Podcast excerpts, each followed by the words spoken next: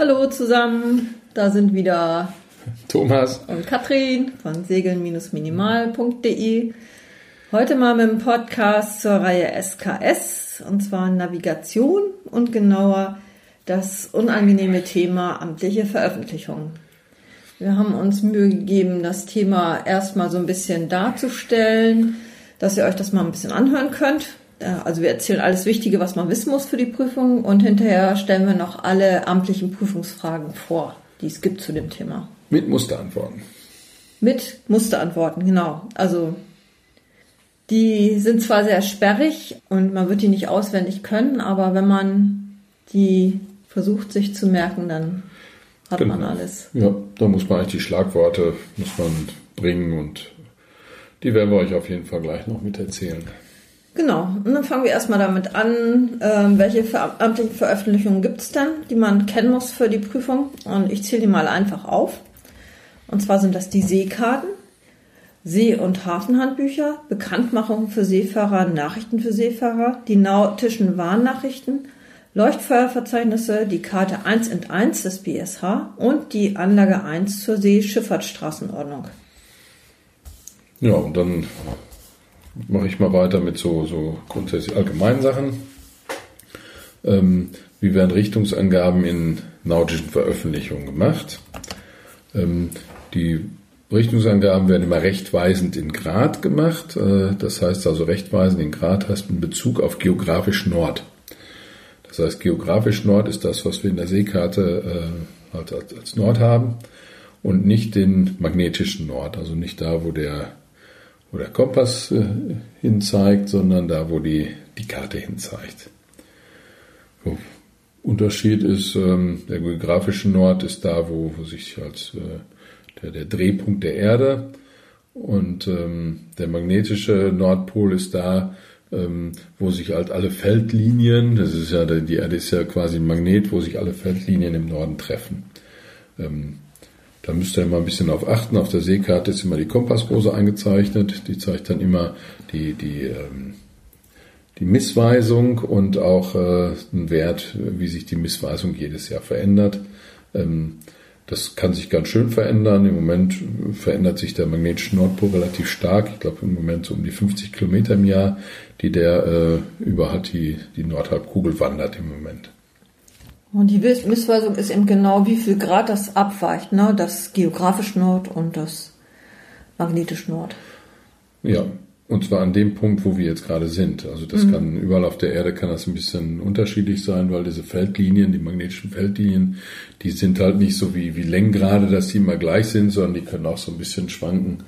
Äh, ist halt Natur und nie 100 Prozent.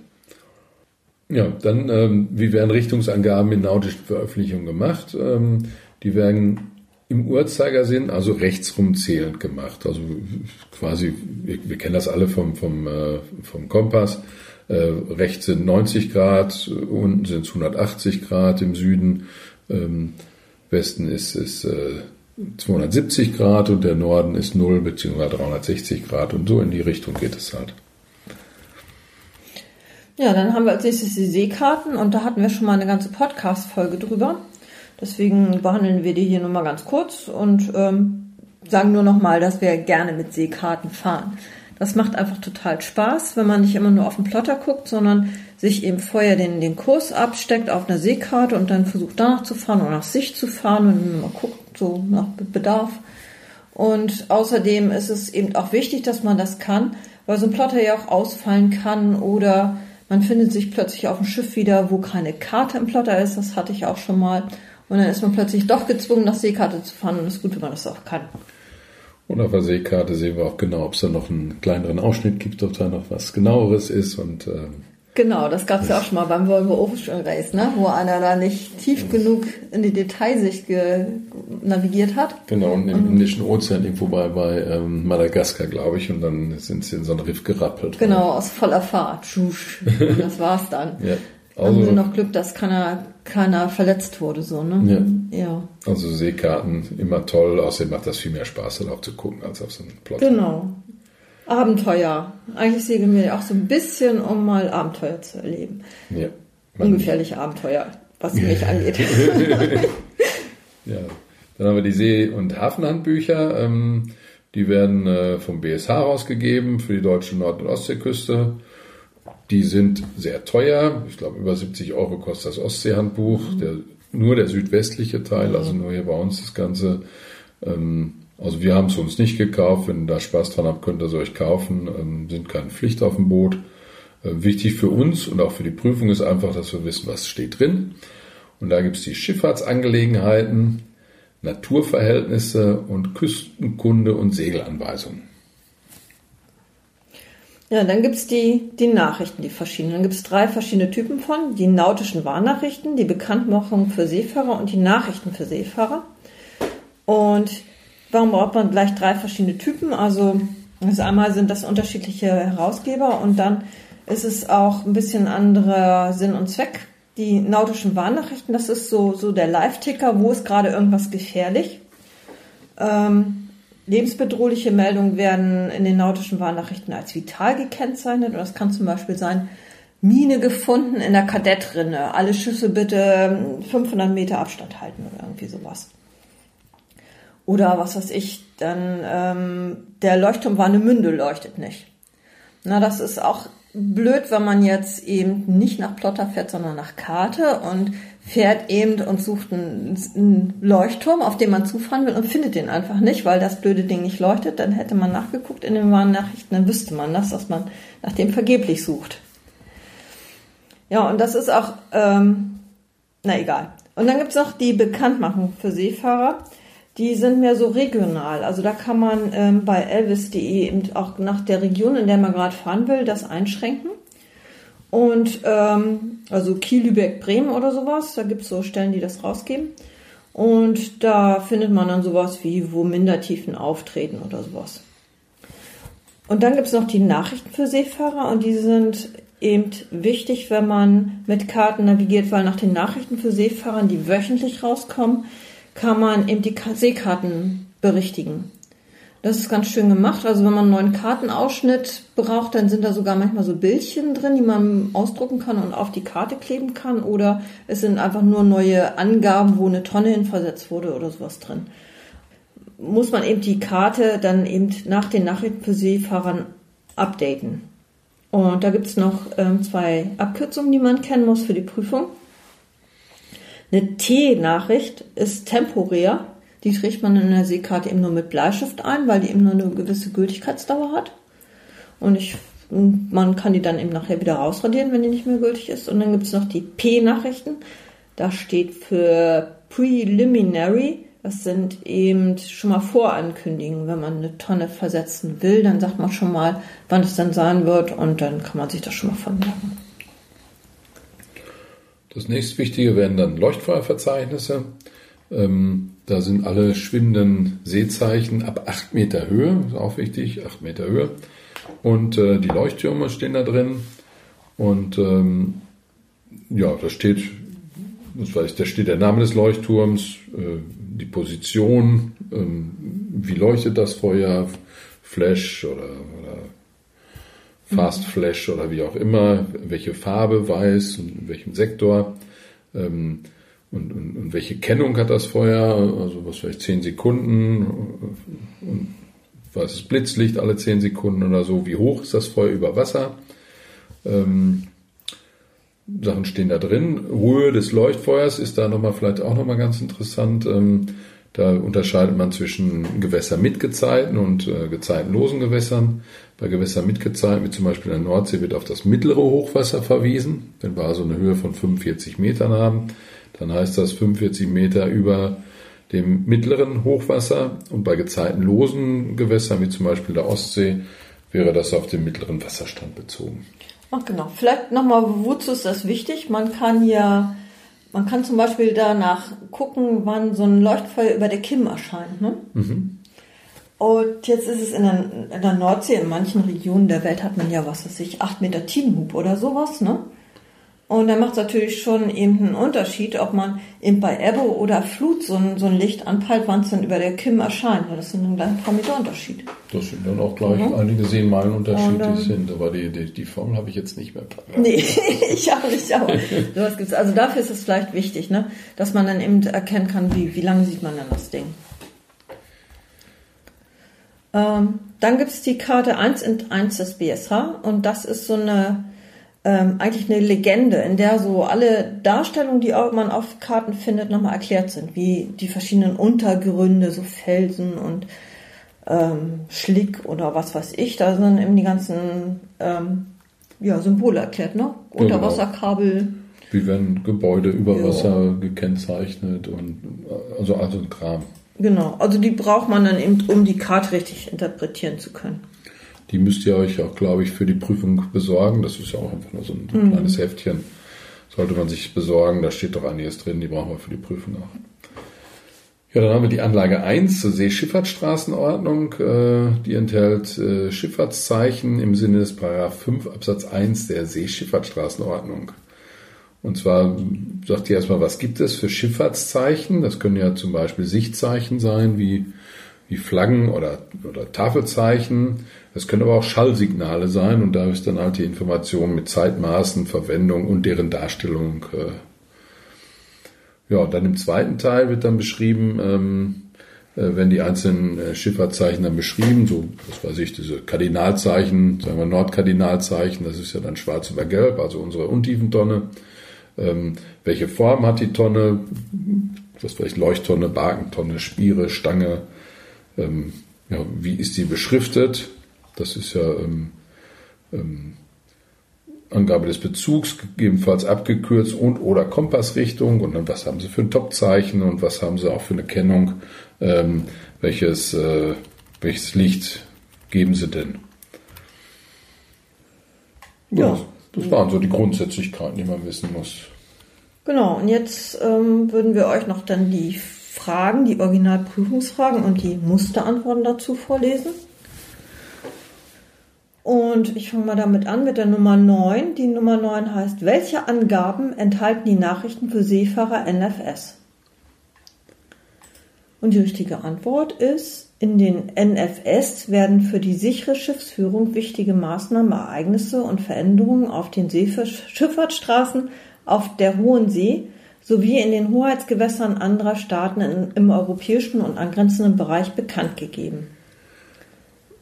Vielleicht auch einmal kurz zu den, zu den äh, Fragen und Antworten beim SKS. Also wichtig ist, ähm, dass, dass ihr da die, die Schlagworte bringt. Also die, man muss sich das so vorstellen, da sitzt man mit 20 Mann in der Prüfung und äh, jeder schreibt ordentlich, hat ordentlich Fragen und dann sitzen da zwei Prüfer und die müssen alles nachprüfen und alles kontrollieren und die gucken auch nur auf Schlagworte.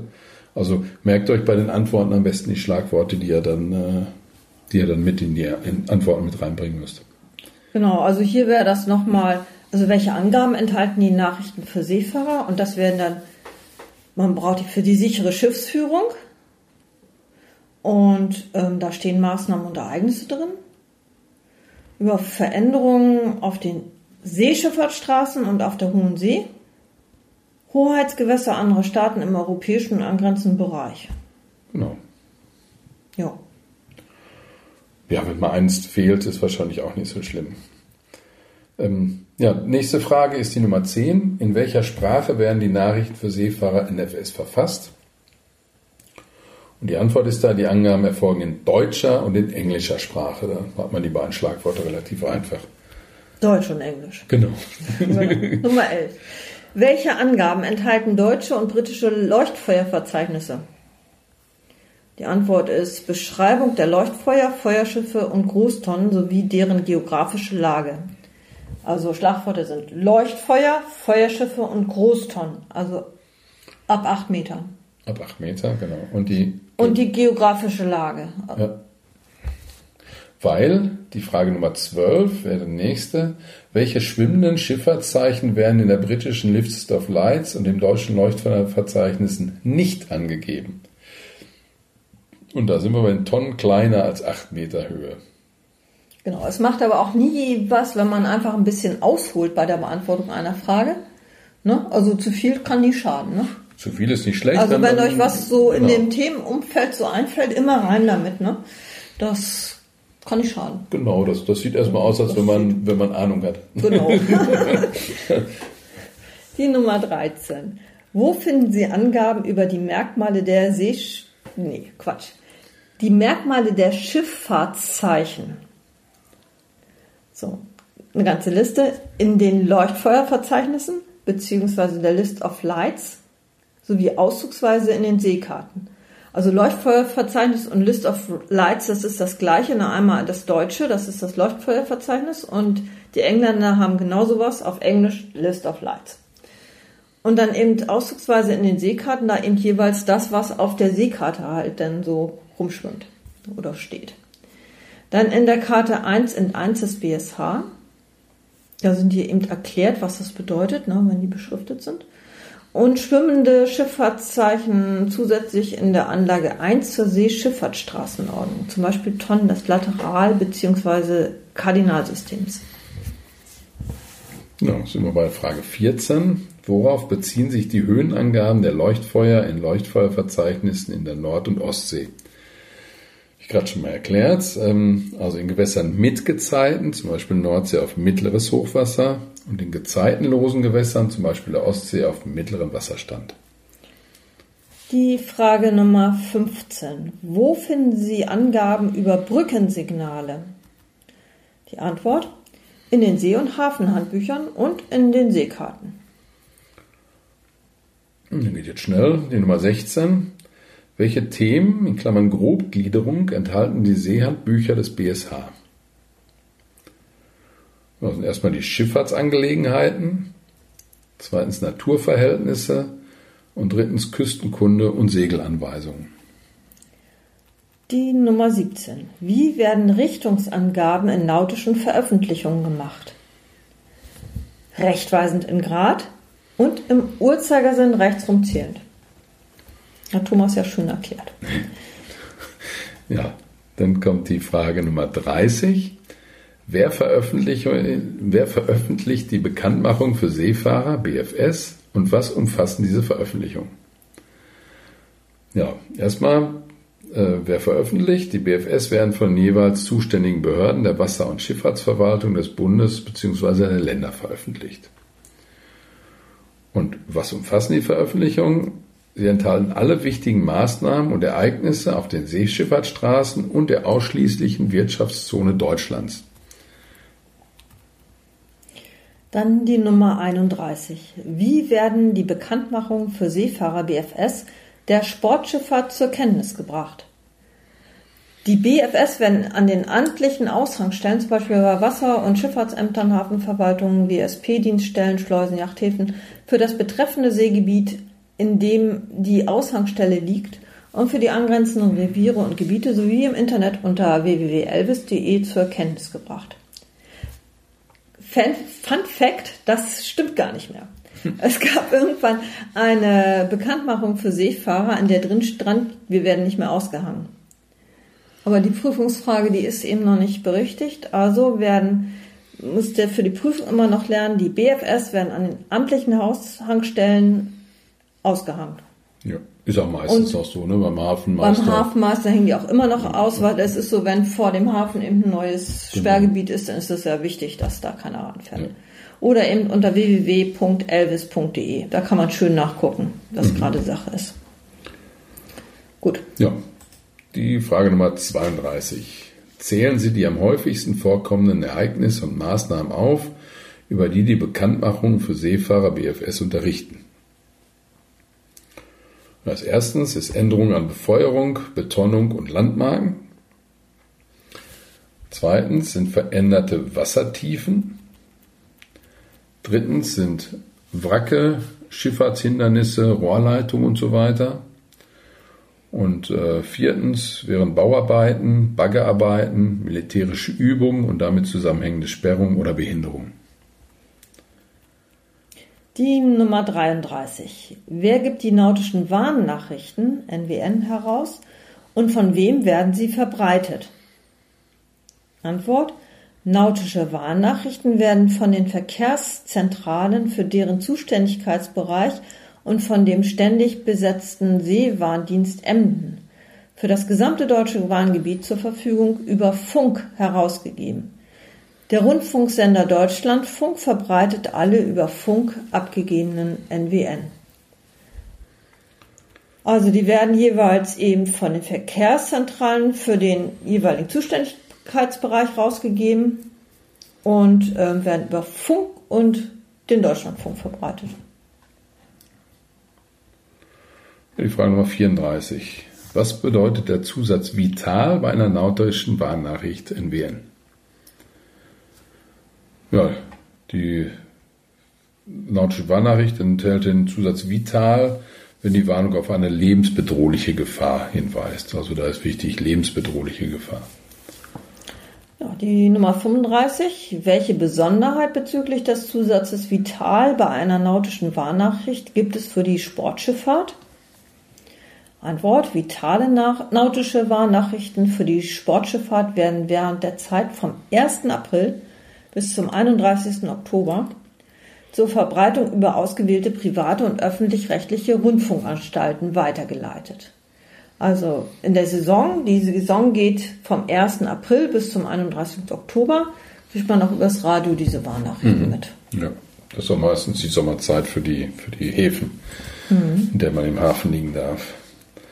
Ähm, die Frage Nummer 36. Wer gibt die Nachrichten für Seefahrer NFS heraus und wie oft erfolgt die Herausgabe? Ja, die NFS werden vom BSH in Heftform und im Internet herausgegeben und erscheinen einmal wöchentlich.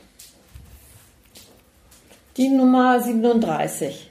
Welche Unterlage steht Ihnen zur Verfügung zur Berichtigung von britischen Seekarten, die nicht von den NFS erfasst werden?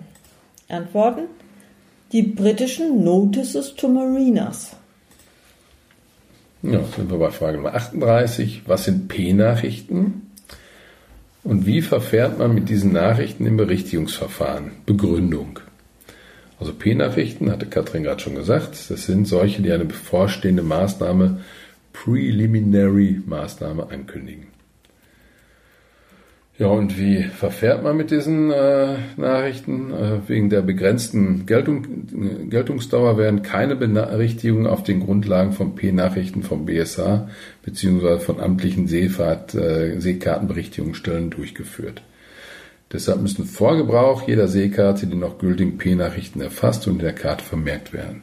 Ne, man kriegt immer, wenn man jetzt so eine so ein, vom NV-Verlag oder so seine Sportschifferkarten hat, da dann kann man sich äh, jedes Jahr dann so einen Berichtigungssatz kaufen und die wären dann nicht drin. Mhm. Da muss man dann selber ein, nachtragen. Die Nummer 39. Was sind T-Nachrichten?